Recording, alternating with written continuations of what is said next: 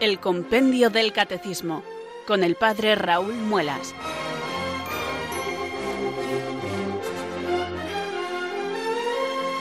Muy buenas tardes queridos oyentes de Radio María, son las 4 o las 3 en Canarias. Aquí comienza una nueva edición del programa El Compendio del Catecismo de la Iglesia Católica. Reciban desde Talavera de la Reina un saludo muy cordial del Padre Raúl Muelas, que un día más les habla desde estos micrófonos de Radio María, la radio de la Virgen, la fuerza de la esperanza. Sed todos bienvenidos.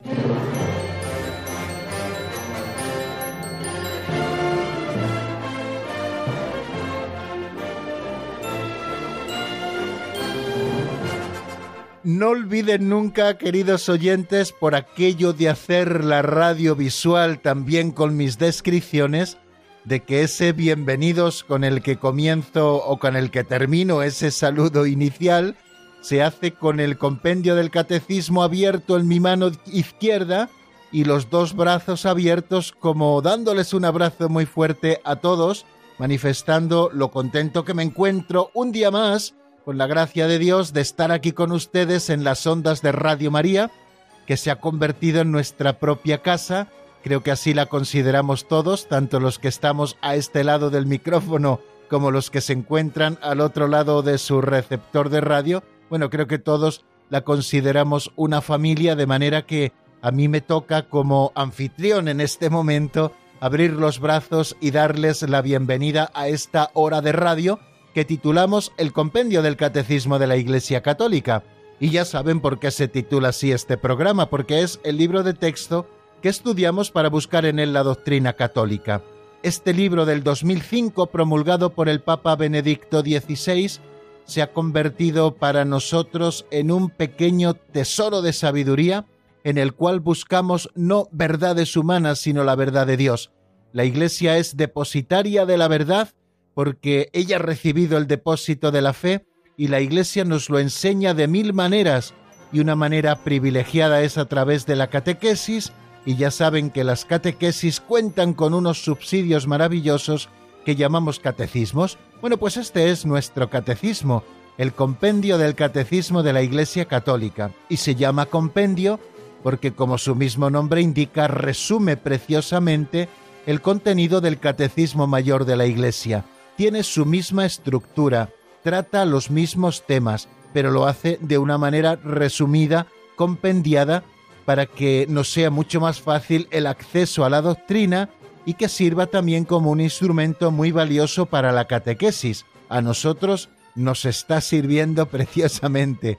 Y no solamente por las preguntas y respuestas, sino también por esos subsidios que este librito nuestro de apenas 250 páginas tiene unos grabados preciosos que nos ayudan a orar sobre los misterios que vamos a estudiar, tiene también las oraciones y las fórmulas comunes de la doctrina católica, tiene también un índice analítico fantástico para poder buscar enseguida sobre cualquier tema qué es lo que dice la doctrina católica, después tiene un índice general que nos sitúa siempre en el contexto de dónde estamos para tener una visión general de toda la doctrina católica, bueno, todos ellos instrumentos valiosísimos que nos ofrece nuestro libro de texto y que nos ayudan no solo al estudio, sino también a la oración. Santo Tomás de Aquino así hacía teología, una teología de rodillas, es decir, que brotaba de su propia oración también los temas para su reflexión, de manera que la oración se convertía para él en una fuente de su propio estudio. Y eso es lo más hermoso, que la oración se convierta en fuente del estudio y que el estudio se convierta también en fuente de oración.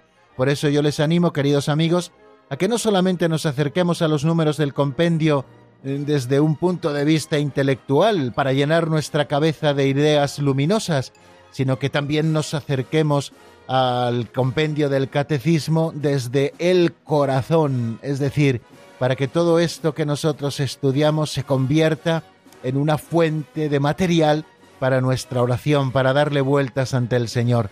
La fe orada, qué importante es que lo hagamos así. La fe ha de ocupar todas las dimensiones de nuestro corazón y de nuestra vida.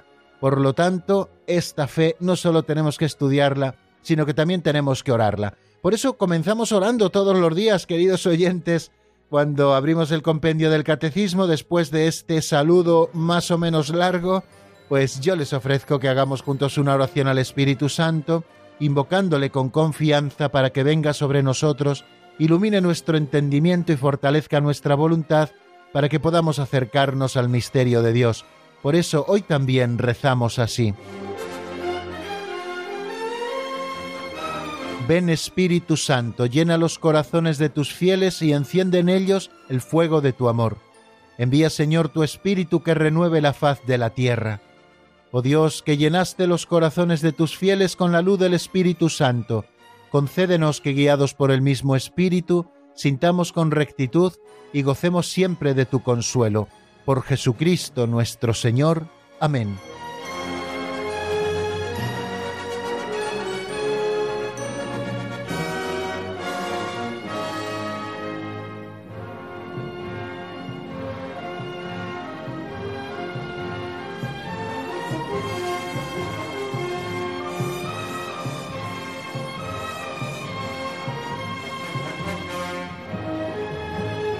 Por aquello de seguir con las descripciones, queridos amigos, les comentaré que sobre mi mesa en este momento, aparte de los apuntes que yo tengo para los comentarios que hacemos a los números del compendio, pues tengo cuatro libros. Uno es la Sagrada Escritura, que la tengo por partida doble. Como es una mesa larga, pues en cada lado de la mesa tengo una Biblia. Bueno, pues la contamos como un solo libro, ¿no? Tengo también el compendio del Catecismo de la Iglesia Católica, abierto como siempre por la página por la que vamos a continuar, que en este caso es la página 117. Tengo también el Catecismo Mayor de la Iglesia, porque como saben es un referente constante de este nuestro catecismo, el compendio. Compendio, si ustedes lo miran, lo hemos dicho en algunas ocasiones, pues al margen tiene algunos números en color rojo que en realidad están haciendo referencia a los números del Catecismo Mayor de la Iglesia, donde todo eso se explica de una manera más amplia y más profunda, con muchas más fuentes, para aquellos que puedan dedicarle más tiempo. Y luego, eh, junto con estos tres libros de los que ya les he hablado, pues tengo también un cuarto libro que es el de las pinceladas de sabiduría, el que yo llamo el libro auxiliar que nos acompaña en este segundo momento del programa. Eh, este libro le escribió don Justo López Melús hace ya 30 años por lo menos. Eh, digo siempre un poco así a grandes rasgos eh, el año de publicación, pero un día lo tengo que mirar porque tengo por ahí en mi biblioteca el libro original con la dedicación del autor y ahí supongo que pondrá el año de publicación. Pero bueno, es, es un dato que tampoco es importante porque estas pinceladas son tremendamente actuales y sobre todo nos ayudan a aplicar de manera práctica la doctrina que conocemos. Por eso hemos dado en llamarlas catequesis prácticas, porque son eh, pequeñas catequesis, en realidad es comentar alguna pequeña idea de esas que aparecen en estas historietas de un minuto que nos ofrece como capítulos del libro don Justo López Melús y que nos lee maravillosamente Alberto. Bueno, pues escuchando ya esta historia que siempre es sugerente para todos y a todos también nos sugiere reflexiones propias, bueno, pues yo me atrevo en mi humildad a compartir con ustedes alguna de esas reflexiones que a mí me sugiere alguna de las ideas que encontramos en esas pinceladas de sabiduría. Todos los días lo hacemos con ilusión y esperando a ver por dónde nos sale don Justo. Bueno, pues vamos a por la pincelada de hoy, que seguro que les gusta por lo ingeniosa y se titula Adoptar a Jesús.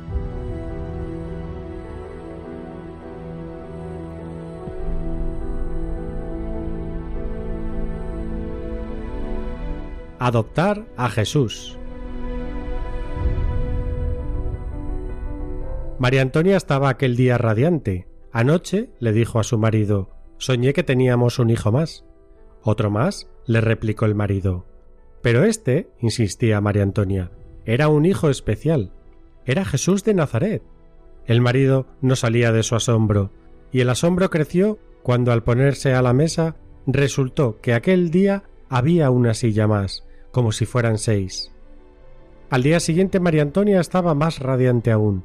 El sueño era verdad. Tendremos otro niño. Será Jesús de Nazaret. No es ninguna locura, repetía. es la pura verdad. Nos haremos la cuenta de que tenemos otro hijo, y cuando les regalemos juguetes o les compremos ropa, libros, cromos o medicinas, contaremos con cuatro y una parte será para algún niño pobre del barrio. Lo que hicieron con uno de estos pequeños, conmigo lo hicieron. Será como si adoptáramos a Jesús de Nazaret.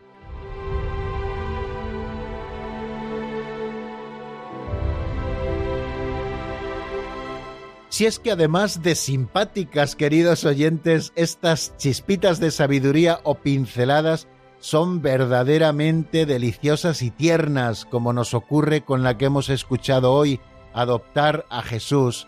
Nos cuenta la conversación entre un matrimonio que tenían ya tres hijos.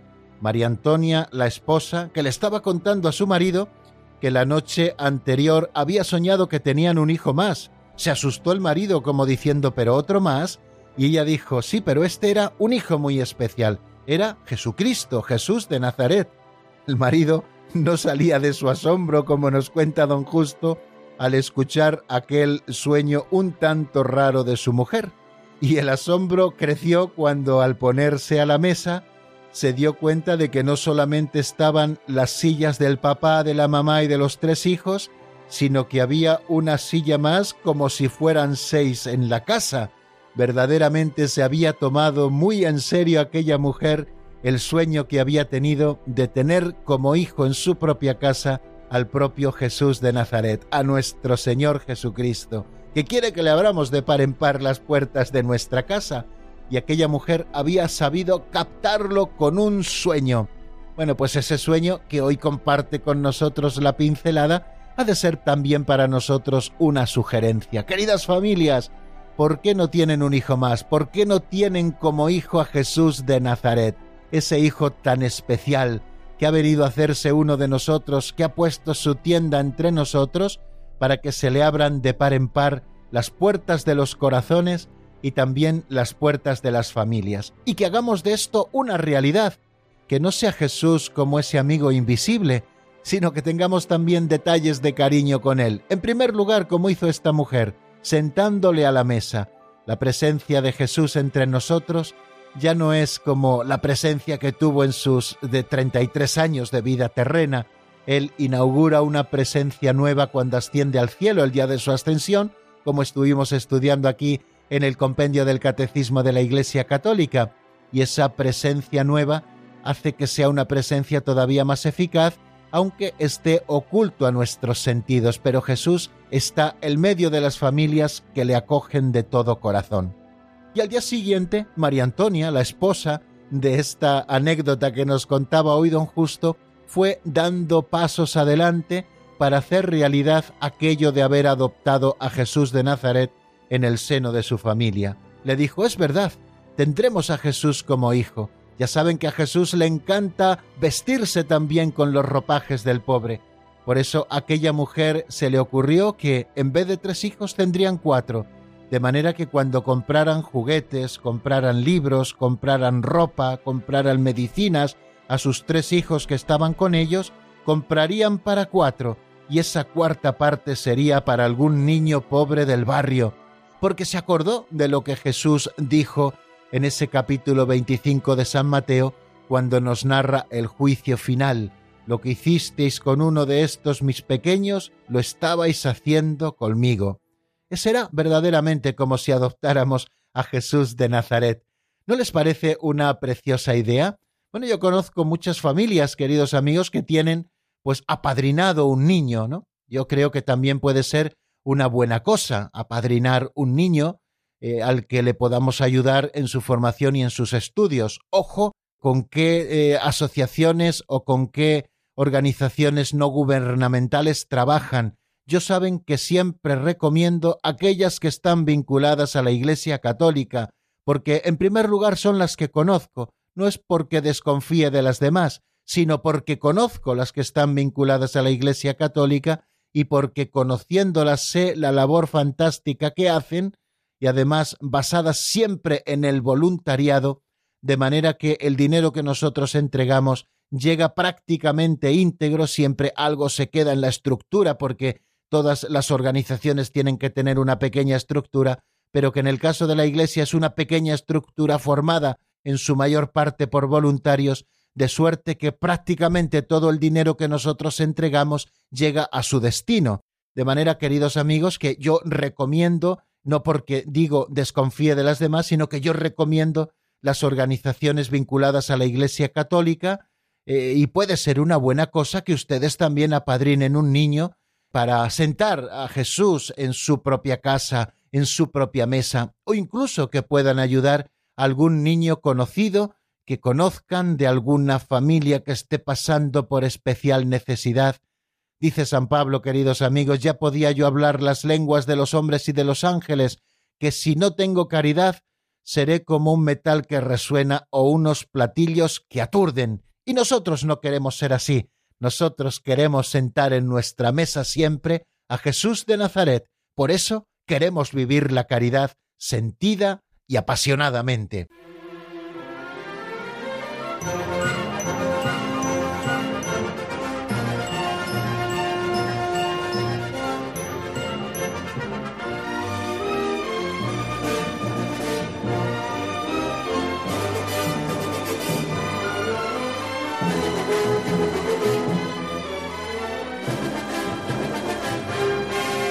Continuamos, queridos oyentes, en la sintonía de Radio María y aprovecho este momento para saludar nuevamente a los oyentes que se vayan incorporando a la sintonía de nuestro programa, que es el Compendio del Catecismo de la Iglesia Católica.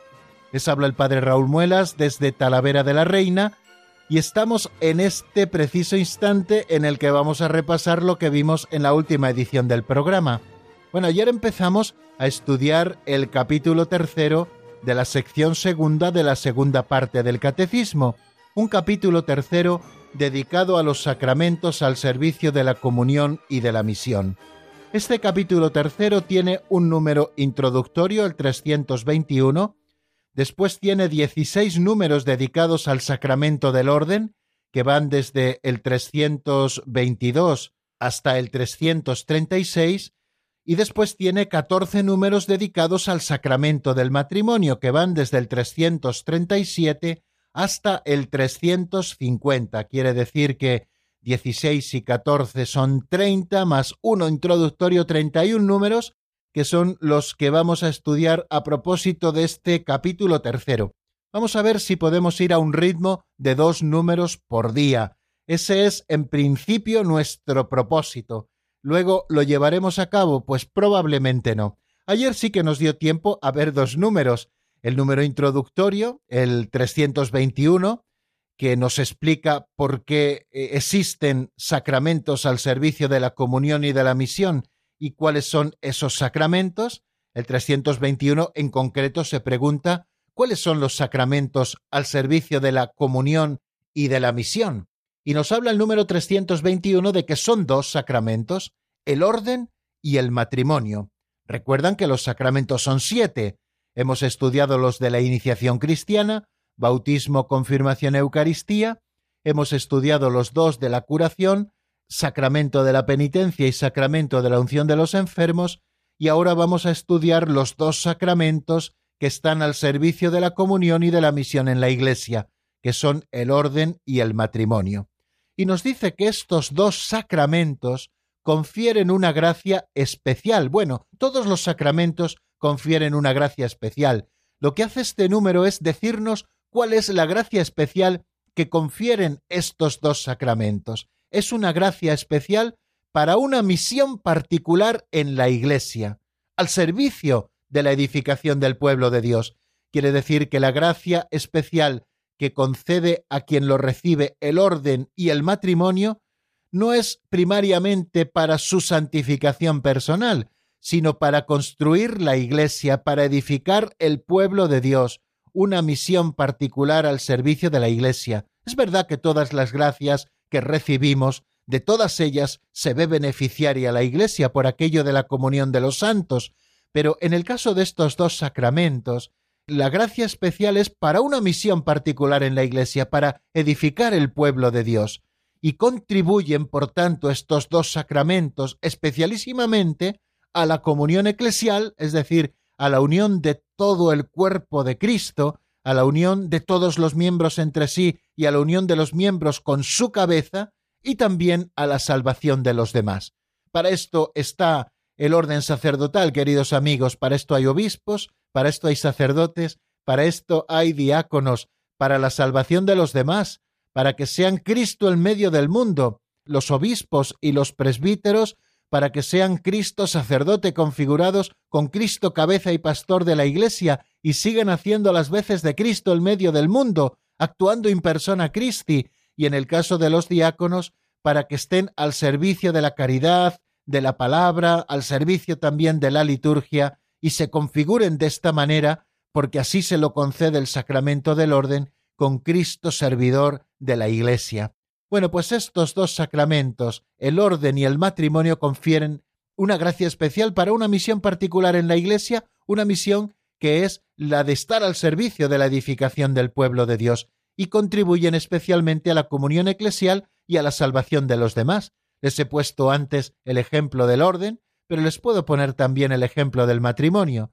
El matrimonio existe para la ayuda mutua de los esposos y para que en su unión única e indisoluble nazcan los hijos y en su seno sean educados.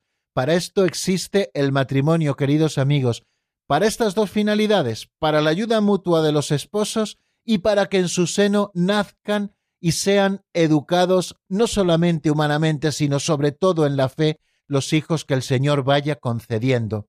Quiere decir que los hijos son fruto del matrimonio y que la convivencia ha de ser también un fruto del matrimonio, que la convivencia previa entre los novios es tratar de vivir una vida para los que tenemos fe, para los que no están habilitados, igual que las relaciones prematrimoniales y la intimidad entre los novios es algo para lo que no están preparados. Para ello prepara precisamente el sacramento del matrimonio. Pero bueno, de estas cosas ya hablaremos, si Dios quiere, cuando lleguemos en su momento. El matrimonio está para que los eh, esposos se santifiquen en este estado de vida, para que den testimonio en medio del mundo del amor que Cristo tiene a la Iglesia con el amor que ellos se profesan, y para que engendren hijos que vengan a incrementar el número de los hijos de Dios, no solo hijos para este mundo, sino hijos sobre todo para el cielo. Fijaros si están contribuyendo, por tanto, estas dos vocaciones que vienen precedidas por un sacramento, el del orden o el del matrimonio, a la comunión eclesial y a la salvación de los demás. Igual que el bautismo, la confirmación y la Eucaristía, que son los sacramentos de la iniciación cristiana, fundamentan la vocación común de todos los discípulos de Cristo a la santidad y también esa vocación a la misión de evangelizar el mundo, pues estos otros dos sacramentos están ordenados a la salvación de los demás. Contribuyen ciertamente a la propia salvación de aquel que recibe este sacramento. En la medida en que lo vives fielmente, ese sacramento te está santificando también a ti. Pero esto lo hacen mediante el servicio que prestan a los demás. Tanto el sacerdote, queridos amigos, que está expropiado para utilidad pública, como el matrimonio, que están expropiados el uno para el otro y ellos dos para sus hijos y los hijos para los padres, constituyendo una iglesia doméstica, están precisamente para prestar ese servicio a los demás y confieren, por tanto, una misión particular en la iglesia y sirven a la edificación del pueblo de Dios. Bueno, y también estuvimos estudiando ayer, si lo recuerdan, el primer número que dedica el compendio del catecismo al sacramento del orden y ese primer número, pues en definitiva lo que nos hacía era describir o definir qué es el sacramento del orden y de una manera muy sencilla y sin entrar tampoco en grandes profundidades, nos hablaba de que el sacramento del orden es aquel mediante el cual la misión confiada por Cristo a sus apóstoles sigue siendo ejercida en la Iglesia hasta el fin de los tiempos. Cristo, recuérdenlo, Así lo leemos en el Evangelio de San Juan, les dijo a sus apóstoles, como el Padre me ha enviado, así también os envío yo. O sea que el Padre envía al Hijo con una misión particular, la de ser sacerdote, profeta y rey, y así salvar a su pueblo. Pues esa misión que ha traído Cristo al mundo, Él la transmite a sus apóstoles, al colegio de los doce, que luego a su vez la transmiten al colegio episcopal que son los sucesores de los apóstoles, y una misión que también se transmite a los presbíteros que reciben el sacerdocio de segundo grado como colaboradores naturales de los obispos en esa santificación, en ese regir y en ese enseñar al pueblo de Dios. Quiere decir que a través de este sacramento del orden, Cristo sigue actuando hoy en su pueblo, a través del ministerio de los apóstoles, que sigue siendo ejercido en la Iglesia y así será hasta el final de los tiempos. Por lo tanto, al hablar del sacramento del orden, estamos hablando del sacramento del ministerio apostólico. Y como bien conocen, porque ya lo estudiamos en su momento, este sacramento del orden, y también lo veremos un poquito más adelante, comprende tres grados, el episcopado, el presbiterado y el diaconado. Ayer, a propósito del repaso de ese número 322, eh, hacía que volviéramos, nos retrotrayéramos hacia dos números que ya estudiamos hace varios meses. El número 175, en el que se nos dice en qué consiste la misión de los apóstoles, y nos dice textualmente ese número 175 que la palabra apóstol significa enviado.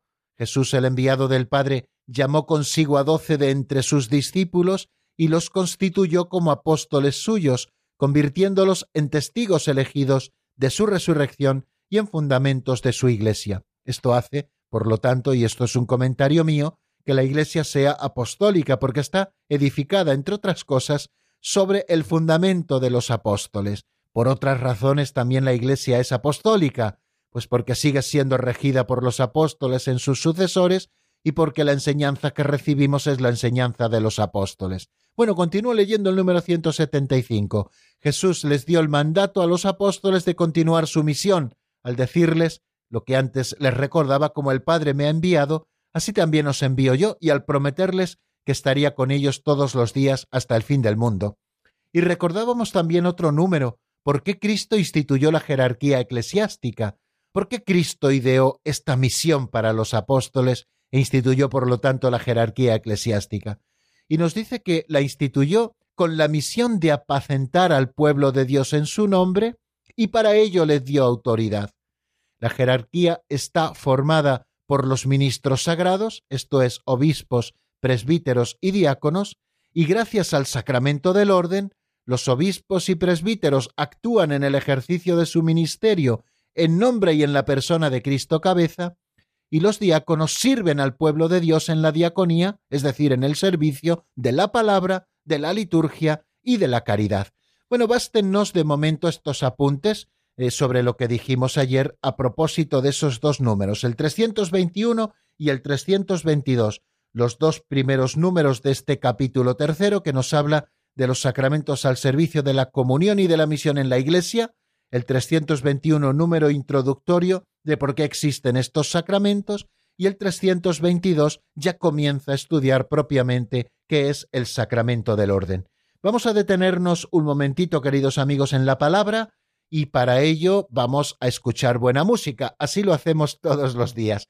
Yo les propongo que escuchemos esta canción de Azenet titulada Así eres tú, que está sacada del álbum Va más allá.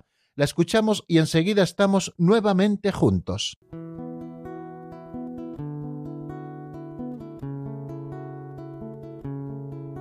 Habitando corazones, habitando mi alma, sembrando ilusiones, sembrando la calma, habitando corazones, habitando mi alma, sembrando ilusiones,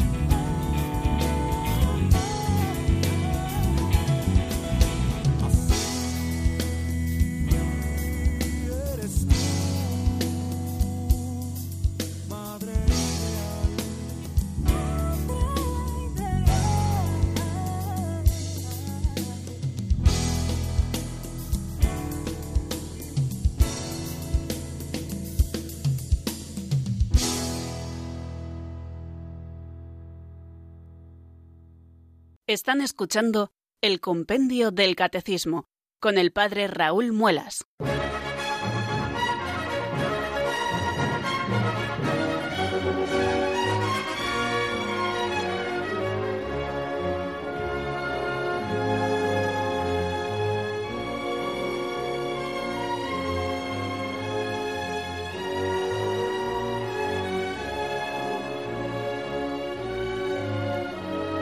Continuamos, queridos oyentes, en la sintonía de Radio María y seguimos aquí en el programa El Compendio del Catecismo de la Iglesia Católica. Vamos a pasar a ese cuarto momento de nuestro programa en el cual seguimos avanzando en la doctrina.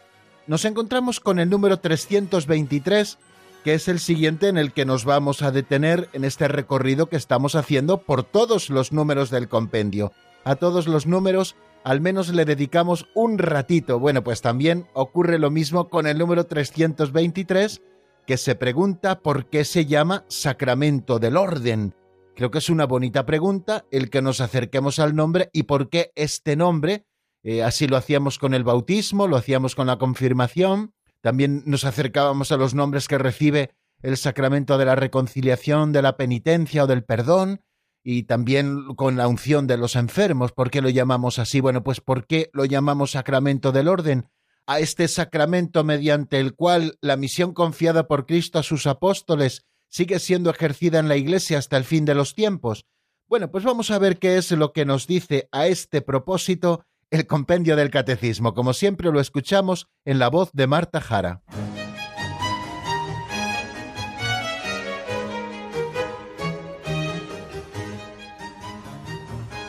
Número 323. ¿Por qué se llama sacramento del orden? Orden indica un cuerpo eclesial del que se entra a formar parte mediante una especial consagración, ordenación, que por un don singular del Espíritu Santo permite ejercer una potestad sagrada al servicio del pueblo de Dios en nombre y con la autoridad de Cristo.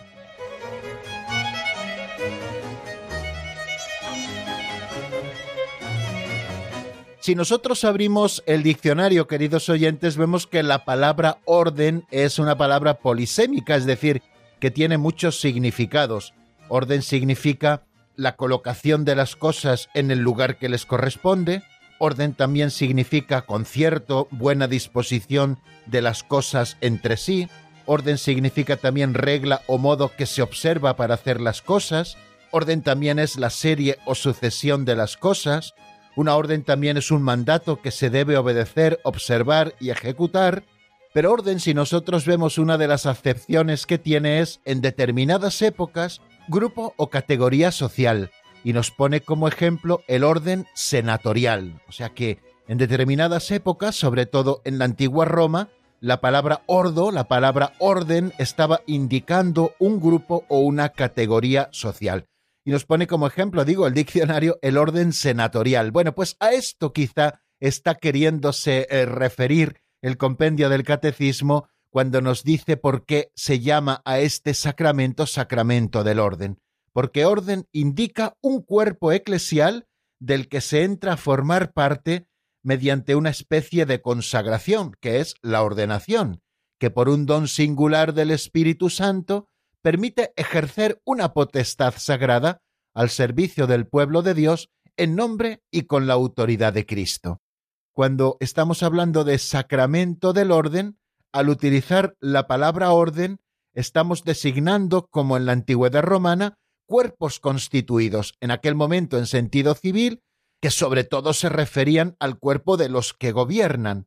Y la palabra ordinacio significa o designaba el modo de integrarse en ese orden concreto.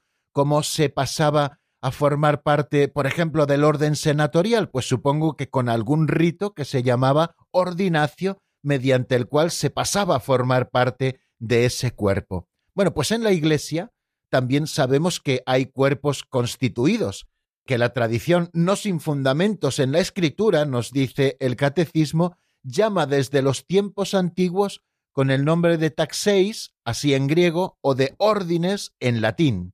La liturgia, por ejemplo, nos habla del ordo episcoporum, que es el orden de los obispos, o de ordo presbiterorum, que es el orden de los presbíteros, o de ordo diaconorum, que es el orden de los diáconos. Y también reciben este nombre, el de ordo, otros grupos, por ejemplo, el de los catecúmenos, el de las vírgenes, el de los esposos, el de las viudas. Ven, con la palabra ordo se está designando a un cuerpo eclesial en el que se entra por medio de una especial consagración, que es la ordinacio, y que ya en la Sagrada Escritura encontramos fundamentos precisamente de estos órdenes, como se llaman en latín, ¿no? El ordo episcoporum, el presbiterorum, el diaconorum, el de las vírgenes, el de los catecúmenos, el de los esposos, el de las viudas.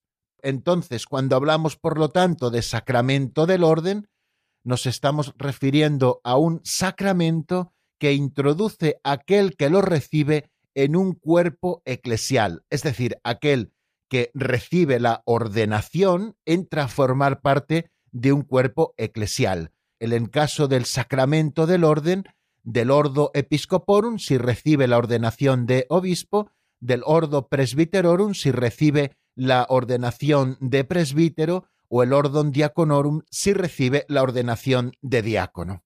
La integración en uno de estos cuerpos de la Iglesia eh, se hacía, si nos lo recuerda el Catecismo Mayor, por un rito llamado ordinacio, que es un acto religioso y litúrgico que era una consagración, una bendición o un sacramento, por ejemplo, se comienza a formar parte del ordo de las vírgenes a través de una consagración o a través también de una bendición, ¿no? Y se entra a formar parte del presbiterado, del diaconado, del episcopado a través de un sacramento, ¿no? Pero que le llamamos ordinacio, ordenación. Hoy la palabra ordinacio está reservada casi exclusivamente al acto sacramental que incorpora al orden de los obispos, de los presbíteros y de los diáconos, y que va más allá de una simple elección, de una simple designación o delegación o institución por parte de la comunidad, pues cuando alguien recibe este sacramento que es la ordenación, está recibiendo o se le confiere un don del Espíritu Santo que le permite ejercer un poder sagrado, una sacra potestas que decimos en latín, como nos indica Lumen Gentium número 10. O sea que entrar en el orden de los obispos, de los presbíteros o de los diáconos va mucho más allá de una simple elección, de una designación, de una delegación o de una institución por parte de la comunidad, sino que es la transmisión de un don, del don del Espíritu Santo, que permite a aquel que lo recibe ejercer una sacra potestas, un poder sagrado, que sólo puede venir de Cristo a través de su Iglesia.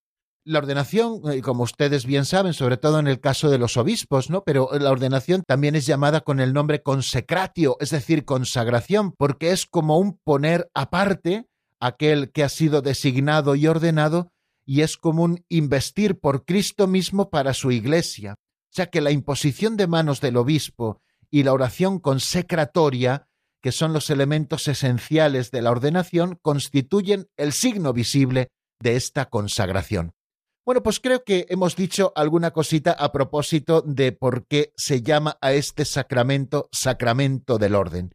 Vamos a detenernos un momentito, si les parece, vamos a escuchar unos compases de un tema de Carlos de los Ríos titulado Todo Tiempo, sacado del álbum Vida, y enseguida estamos nuevamente juntos para continuar estudiando el número 324. Les recuerdo que hoy no abriremos nuestro teléfono de directo y no podemos recibir sus llamadas. Mañana, si Dios quiere, ya sí estaremos con ustedes para poder atender sus llamadas.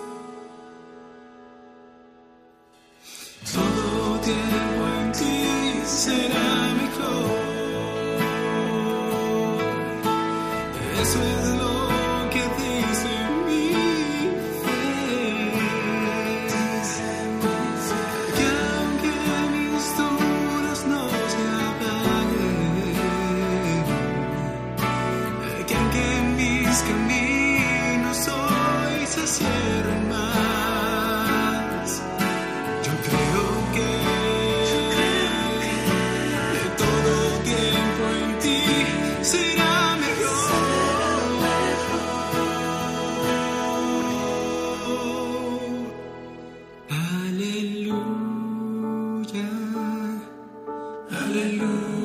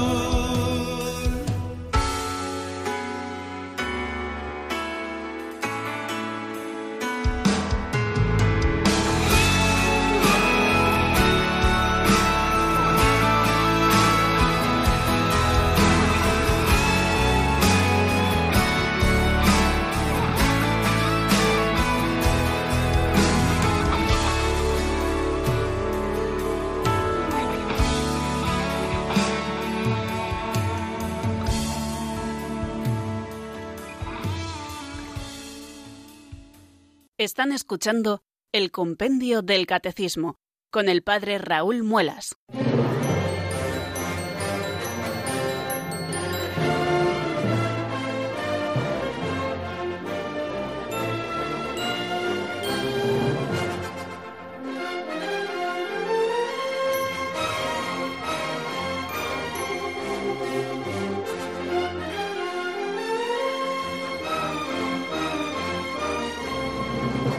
Vamos a afrontar hoy la recta final del programa, queridos oyentes, puesto que no tenemos llamadas a las que atender, estudiando un nuevo número, el siguiente que encontramos en el compendio del catecismo. Es el 324, cómo se sitúa el sacramento del orden en el designio divino de la salvación. Esa es la pregunta que se hace el 324.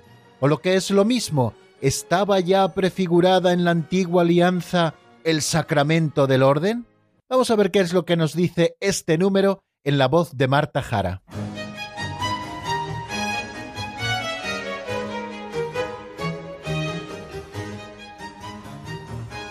Número 324.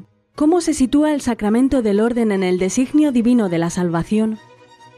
En la antigua alianza el sacramento del orden fue prefigurado por el servicio de los levitas, el sacerdocio de Aarón y la institución de los setenta ancianos. Estas prefiguraciones se cumplen en Cristo Jesús, quien mediante su sacrificio en la cruz es el único mediador entre Dios y los hombres, el sumo sacerdote según el orden de Melquisedec. El único sacerdocio de Cristo se hace presente por el sacerdocio ministerial.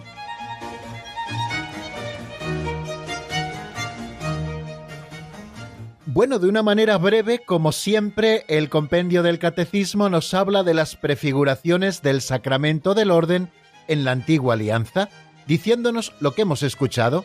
En la antigua alianza, el sacramento del orden fue prefigurado primero por el servicio de los levitas, después por el sacerdocio de Aarón y también por la institución de los setenta ancianos que aparecen en el libro de los números en el capítulo 11.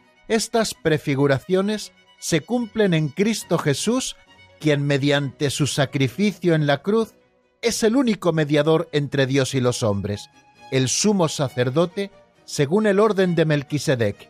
El único sacerdocio de Cristo se hace presente por el sacerdocio ministerial. Y termina ese número 324 con una preciosa frase de Santo Tomás de Aquino. Solo Cristo es el verdadero sacerdote, los demás son ministros suyos. Bueno, yo creo que en estos breves apuntes que nos ofrece el 324, nosotros podemos comprender bien esas prefiguraciones. Nos dice el Catecismo Mayor, a propósito de esto que estamos estudiando, que el pueblo elegido eh, fue constituido por Dios como un reino de sacerdotes y una nación consagrada. Así lo leemos en el libro del Éxodo en el capítulo 19. Pero dentro de ese pueblo sacerdotal, el pueblo de Israel, Dios escogió a una de las doce tribus, la tribu de Leví, para el servicio litúrgico. Lo leemos en el capítulo primero del libro de los números, entre los versículos 48 y 53. Pero los levitas no fueron censados por familias con los demás porque el Señor le había dicho a Moisés, no hagas el censo de la tribu de Leví ni los registres entre los demás hijos de Israel. Alístalos tú para el servicio de la morada del testimonio, de sus utensilios y de todo lo relacionado con ella. Ellos transportarán la morada con todos sus utensilios, estarán al servicio de ella y acamparán en torno a ella. Cuando la morada haya de ponerse en marcha, los levitas la desmontarán, y cuando la morada se detenga, los levitas la montarán. Los hijos de Israel acamparán por escuadrones, cada uno en su campamento y bajo su banderín, pero los levitas acamparán alrededor de la morada del testimonio. Los levitas harán la guardia de la morada del testimonio.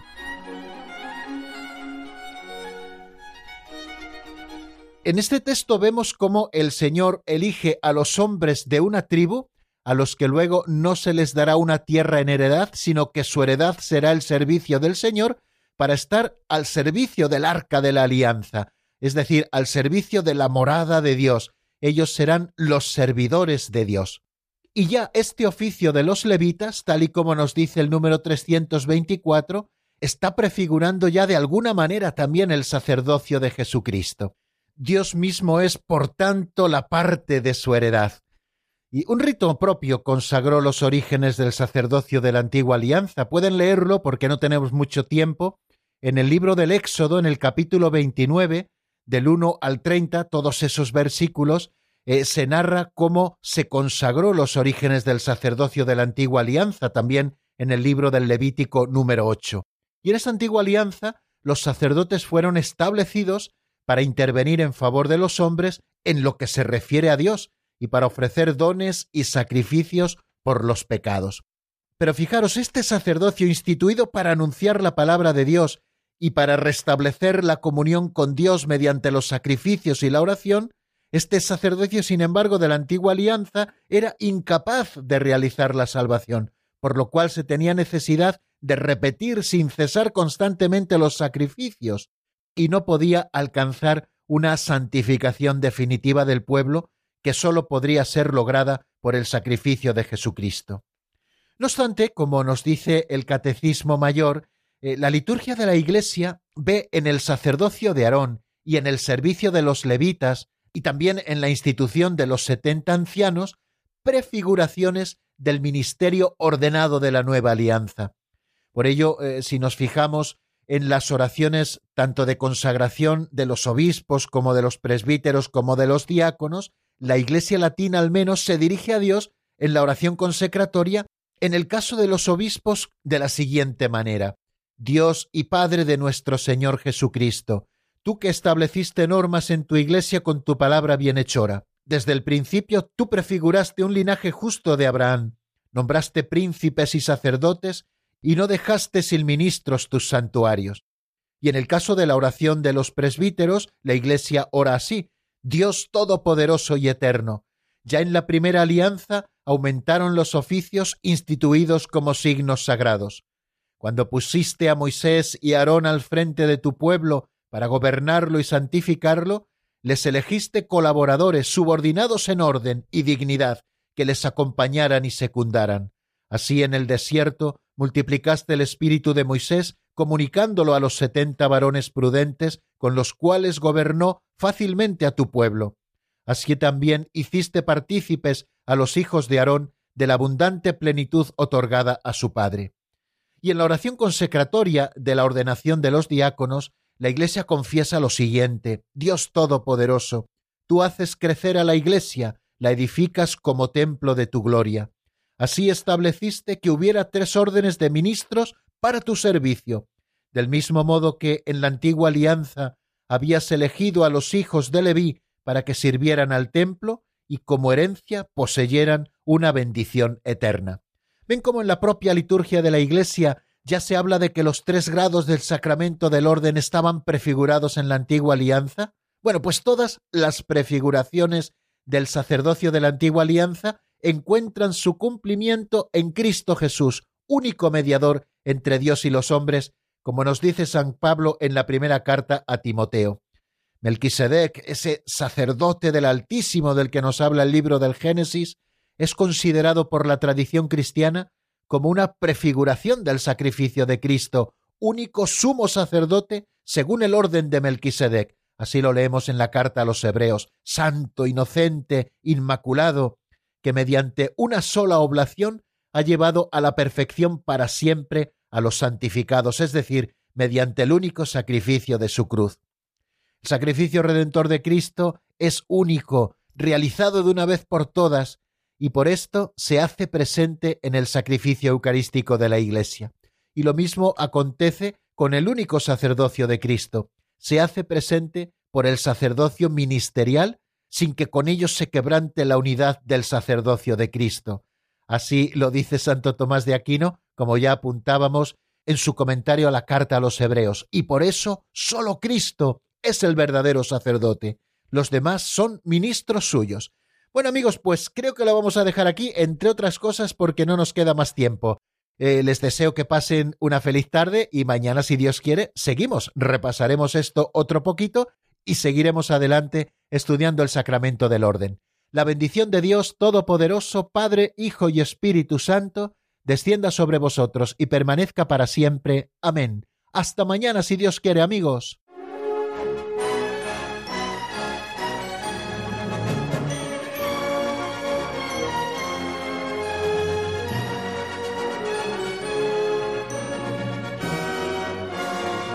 El Compendio del Catecismo con el Padre Raúl Muelas.